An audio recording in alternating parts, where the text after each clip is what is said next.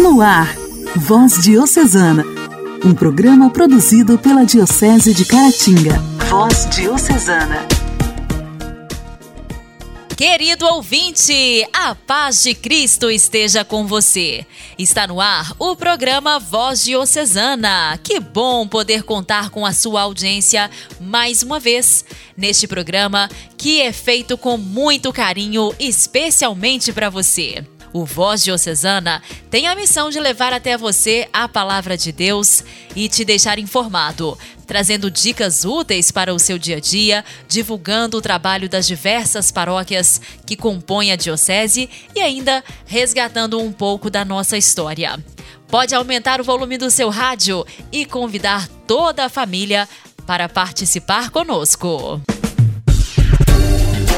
Voz Diocesana. Voz Diocesana. Um programa produzido pela Diocese de Caratinga. Nesta quinta-feira, 26 de agosto, comemoramos o dia de São Zeferino. Era romano, filho de Abôndio. Ele assumiu no século II a Cátedra de Pedro, num período de grande perseguição para os cristãos. Tanto assim que os seus treze predecessores morreram todos mártires. O que mais abalava a igreja não eram as perseguições e massacres, mas sim as heresias que foram surgindo conjuntamente à tentativa de elaborar as revelações com dados puramente filosóficos. Os gnósticos chegavam a negar a divindade de Cristo Teodoro subordinou de tal forma Cristo ao Pai que fez dele uma simples criatura. E Montano profetizava e pregava sobre o fim do mundo a partir da consciência de ser a revelação do Espírito Santo. Diante de todas as agitações, São Zeferino, mesmo não sendo um teólogo nem escritor, soube, com bom senso e a ajuda do Espírito Santo, unir-se a grandes sábios da ortodoxia da época, como Santo Irineu, Hipólito e Tertuliano, a fim de livrar os cristãos da mentira e rigorismos. São Zeferino foi martirizado e entrou na igreja triunfante no ano de 217. São Zeferino, rogai por nós. A alegria do Evangelho. Evangelho. Evangelho. Oração, leitura e reflexão. Alegria do Evangelho. O Evangelho desta quinta-feira será proclamado e refletido por Padre Sebastião Caetano, vigário da paróquia de Nossa Senhora Aparecida de Carangola.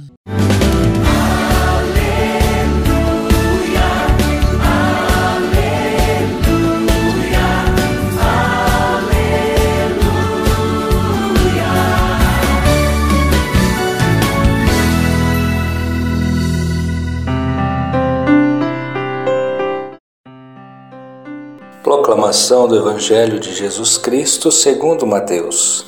Glória a vós, Senhor. Naquele tempo, disse Jesus aos seus discípulos: Ficai atentos, porque não sabeis em que dia virá o Senhor. Compreendei bem isso. Se o dono da casa soubesse a que horas viria o ladrão, certamente vigiaria e não deixaria que a sua casa fosse arrombada. Por isso também vós ficai preparados, porque na hora em que menos pensais, o Filho do Homem virá. Qual o empregado fiel e prudente que o Senhor colocou como responsável pelos demais empregados para lhes dar alimento na hora certa? Feliz o empregado cujo Senhor o encontrar agindo assim quando voltar. Em verdade vos digo, ele lhe confiará a administração de todos os seus bens. Mas se o empregado mal pensar, meu senhor está demorando, e começar a bater nos companheiros, a comer e beber com os bêbados, então o senhor desse empregado virá no dia em que ele não espera e na hora em que ele não sabe. Ele o partirá ao meio e lhe imporá a sorte dos hipócritas. Ali haverá choro e ranger de dentes. Palavra da salvação. Glória a vós, Senhor.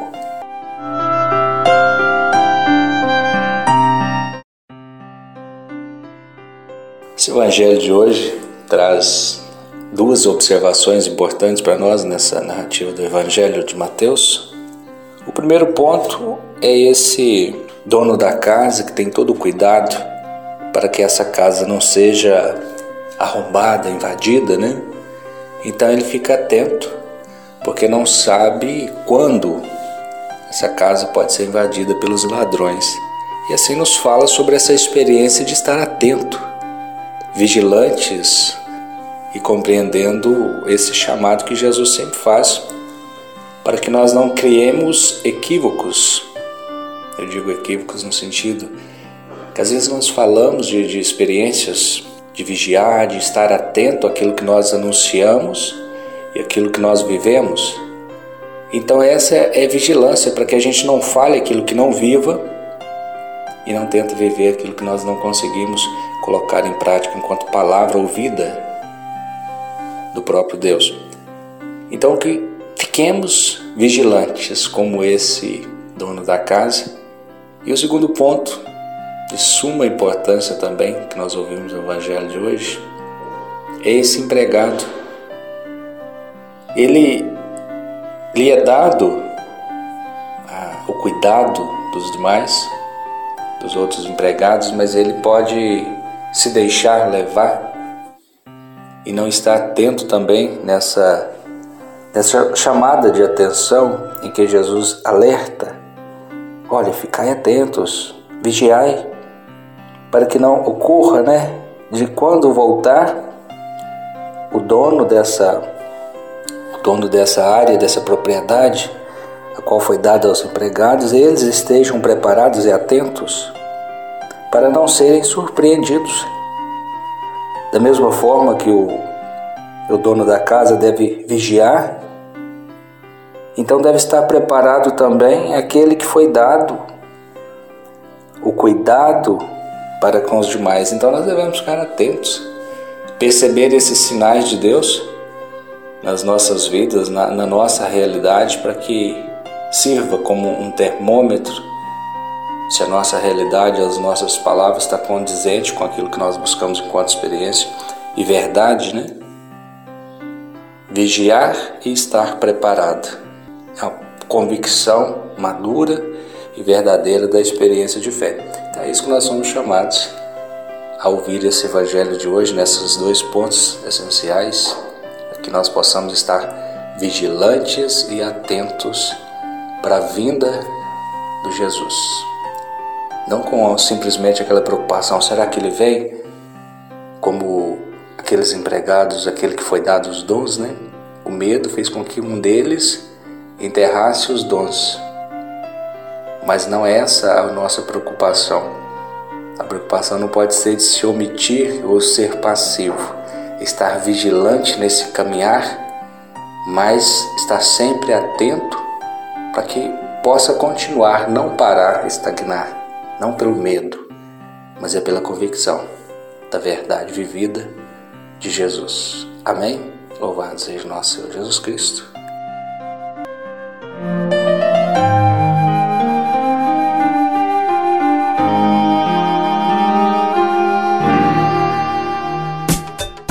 Diálogo Cristão.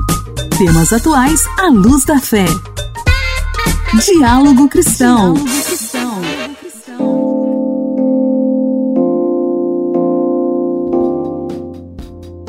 O Ministério de Minas e Energia publicou na última segunda-feira a portaria que estabelece as diretrizes para que o setor industrial apresente ofertas de redução voluntária de demanda de energia elétrica. O objetivo é atender ao sistema interligado nacional em meio à crise hídrica que afeta os reservatórios das usinas hidrelétricas. O programa, de caráter excepcional e temporário, terá duração até 30 de abril de 2022. Vamos ouvir mais informações com a repórter Luciana Clara. Olá, Janaíne. É isso mesmo. A iniciativa já havia sido anunciada pelo ministro Bento Albuquerque em pronunciamento em cadeia nacional de rádio e televisão no final de junho. O programa de redução voluntária da demanda é voltado apenas a grandes consumidores e prevê o pagamento de compensação financeira a empresas que se disponham a reduzir o consumo por períodos de 4 e de 7 horas por dia. De acordo com a portaria publicada em edição extra do Diário Oficial da União, a oferta mínima consiste em múltiplos produtos, em lotes mínimos de 5 megawatts para cada hora de duração da oferta com preço estabelecido em reais por megawatts, dia da semana e identificação do submercado da oferta. Podem participar da RVD os chamados consumidores livres, agentes agregadores, consumidores modelados, sob agentes varejistas e consumidores parcialmente livres. Entre as exigências, os agentes ofertantes devem estar adimplentes com as obrigações junto à Câmara de Comercialização de Energia Elétrica.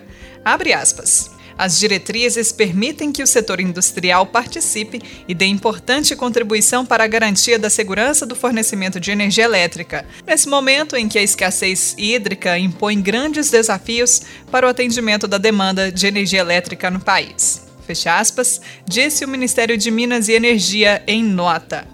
Pelas regras, cada oferta terá validade de 1 a 6 meses, mas poderão ser avaliadas ofertas com duração inferior a um mês, por decisão do Operador Nacional do Sistema Elétrico. Caso o agente participante do programa não consiga reduzir em, no mínimo, 80% do montante de 5 megawatts, será considerado como não atendimento ao produto sem a devida compensação financeira. O ONS será o responsável por apresentar as ofertas ao Comitê de Monitoramento do Setor Elétrico para manifestação sobre o aceite ou não. Também caberá ao Operador Nacional do Sistema, ONS, no entanto, definir previamente quais horários serão permitidos tanto para a redução quanto para a compensação da mesma. Igreja, Igreja em Ação. Formação, CNBB, notícias, Vaticano, diocese, não paróquia, a minha Igreja fé. em Ação. Igreja em Ação.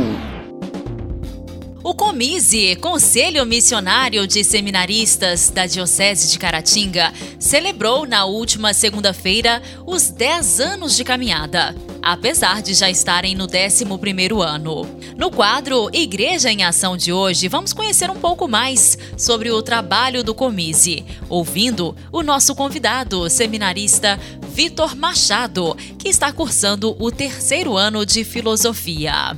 Olá, querido ouvinte do nosso Voz Diocesana. Uma alegria conversar com vocês mais uma vez.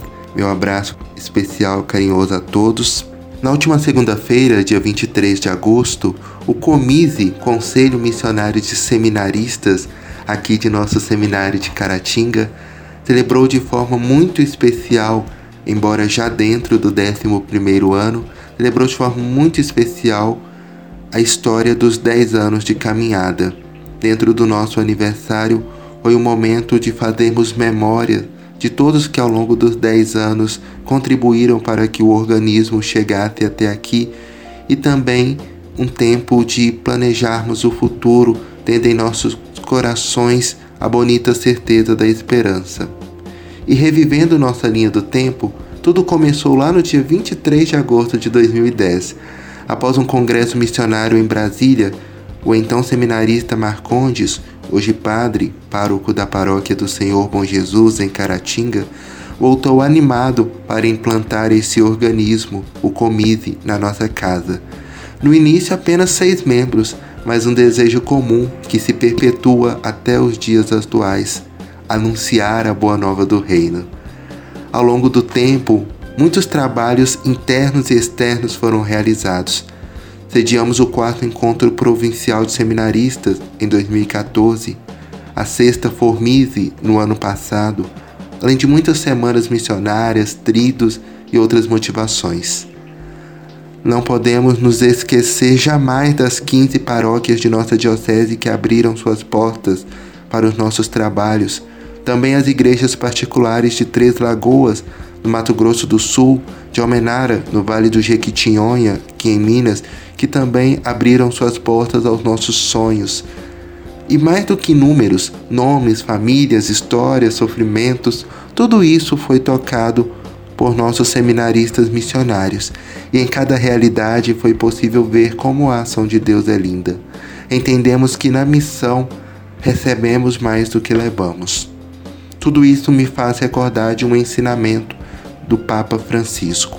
Ele diz que os rios não bebem suas próprias águas, as árvores não comem seus próprios frutos, o sol não brilha para si mesmo e as flores não espalham sua fragrância para si. Viver para os outros é uma regra da natureza. A vida é boa quando você está feliz, mas a vida é muito melhor quando os outros estão felizes por sua causa. Ou seja, querido ouvinte, ser missionário é deixar uma identidade marcante no outro, é ser para o outro motivo de alegria. Resta então agradecer. Foi uma noite de gratidão, a da última segunda-feira. Iniciamos às 17h30 com a Eucaristia solene, presidida pelo nosso reitor. Em seguida, tivemos a cerimônia da memória de todos que nos ajudaram e um jantar festivo. Louvamos a Deus naquela ocasião pelos oito seminaristas que coordenaram o Comise ao longo desses dez anos. Marcondes, Edivan, Gleison, Douglas, Igor, Fernando, Reginaldo e atualmente Lucas. Além da função de coordenador, o nosso regimento pede que uma equipe sustente o seu trabalho. Atualmente eu, seminarista Vitor, exerço a função de vice-coordenador, Felipe a de secretário e o seminarista Elias a de tesoureiro. Nosso grupo conta com 10 membros. Rezem sempre pelo nosso ardor missionário. Agradecemos ainda, temos em nosso coração essa eterna gratidão aos três reitores que coordenaram a casa ao longo desses 10 anos da existência do Comise. Padre Jamir, no início, Padre José do Carmo, boa parte do tempo, e recentemente o Padre Gesiel, Além deles, também deixamos o nosso muito obrigado às suas equipes de formação, por darem possibilidades, ferramentas, apoio, por darem presença, por serem presentes na caminhada de nosso organismo. Deus os recompense. Muito, muito, muito obrigado. Não poderíamos nos esquecer dos muitos assessores da dimensão missionária ao longo desse tempo de forma especial, fazemos memória do saudoso Padre Adriano Barros, que do céu olha pela causa da missão, a qual ele sempre doou sua vida. Rezemos por seu descanso eterno. É preciso, deixo essa mensagem final para você, querido ouvinte, é preciso sempre esperançar, sobretudo no contexto que vivemos. Há mais de um ano e meio não é possível a realização das tradicionais e grandes visitas como antes fazíamos Contudo, a missão é estado de vida, então nosso grupo caminha nessa certeza e crentes de que tão logo tudo passe, a pandemia termine, todos vacinados, o novo normal nos permita ir presencialmente às necessidades do que estão às margens da sociedade. Por isso, esperançar é preciso. Rezem sempre pelo nosso comise celebrando esse 11 ano, fazendo memória dos 10 anos, deixamos essa mensagem de esperança a todos. Abraço, Deus abençoe. Voz Diocesana. Voz Diocesana. Um programa produzido pela Diocese de Caratinga.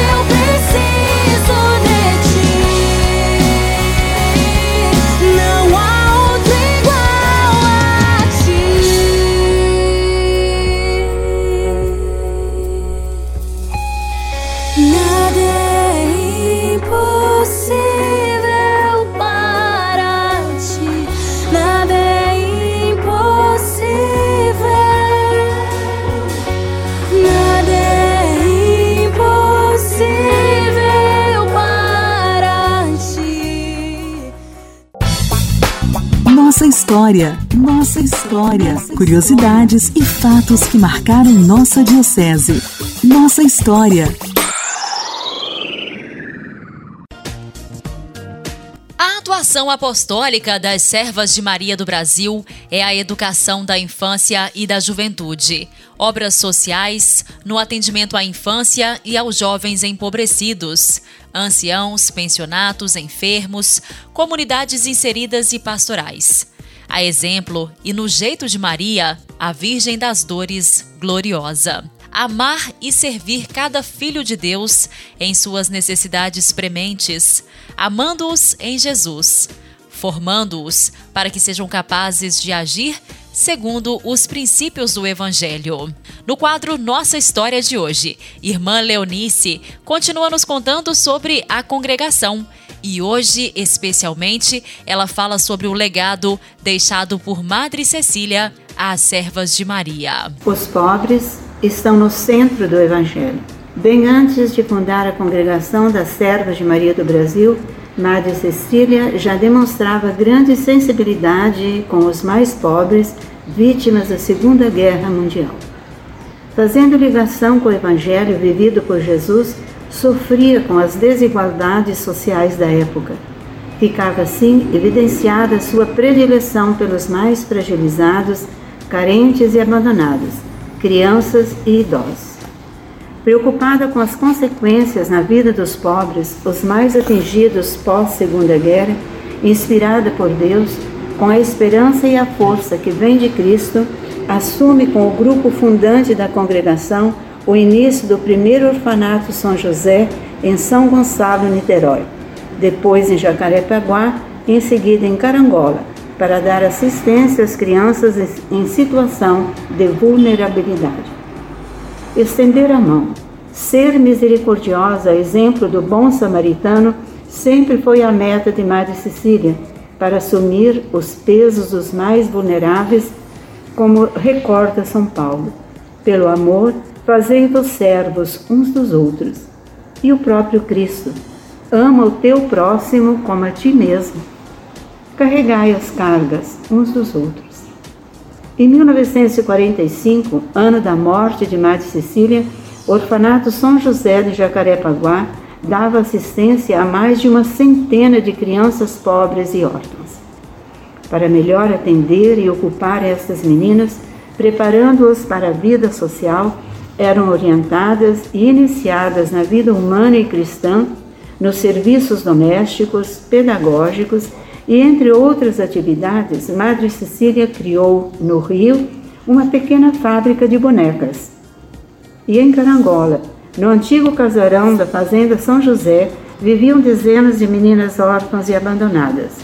Como a Carangola era uma área rural, as meninas eram orientadas e iniciadas na vida humana e cristã nos serviços domésticos, pedagógicos, artísticos e nas várias formas de cultura da terra.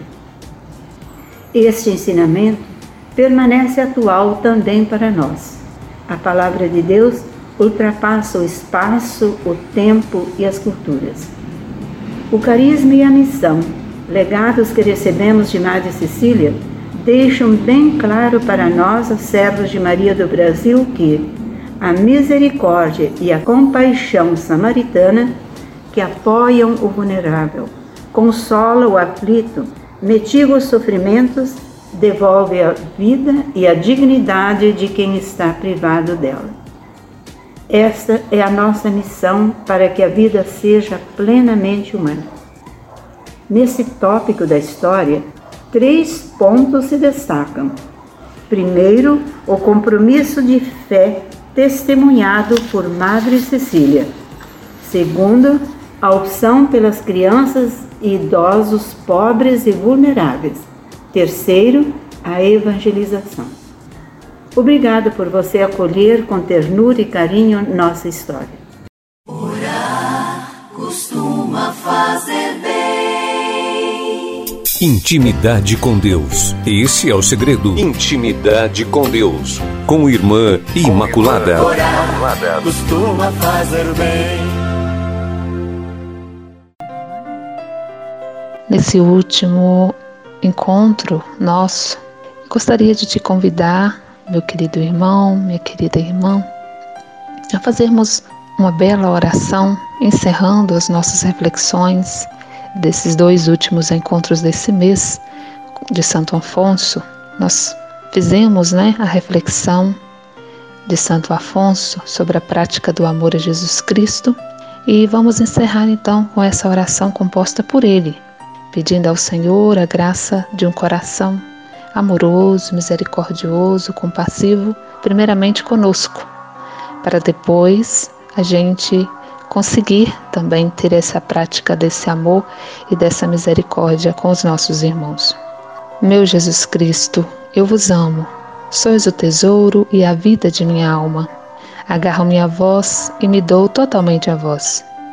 Amado Senhor, não quero jamais deixar de vos amar. Para me salvar, quiseste ser acorrentado como criminoso, levado à morte pelas ruas, cravado na cruz que não deixaste senão, depois de ali ter deixado a vida. Pelo mérito de tantas penas, não permitais que de vós me separe. Arrependo-me de no passado vos ter abandonado. Com vossa graça, quero antes morrer que vos dar este desgosto. Leve ou grave que seja. Meu Jesus, entrego-me a vós. Eu vos amo de todo o coração. Eu vos amo mais que a mim mesmo. No passado eu vos ofendi, mas agora me arrependo. E gostaria de morrer de dor. Atraí-me totalmente para vós. Renuncio todas as consolações sensíveis. Somente a vós eu quero e nada mais. Fazei que eu vos ame e fazei de mim o que quiserdes. Amém.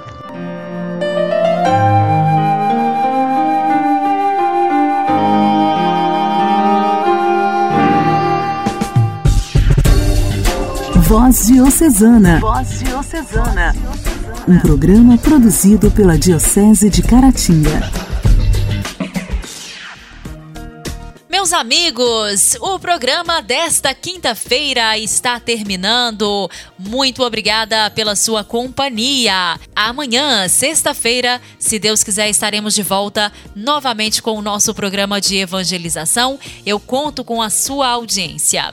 Um grande abraço, até lá!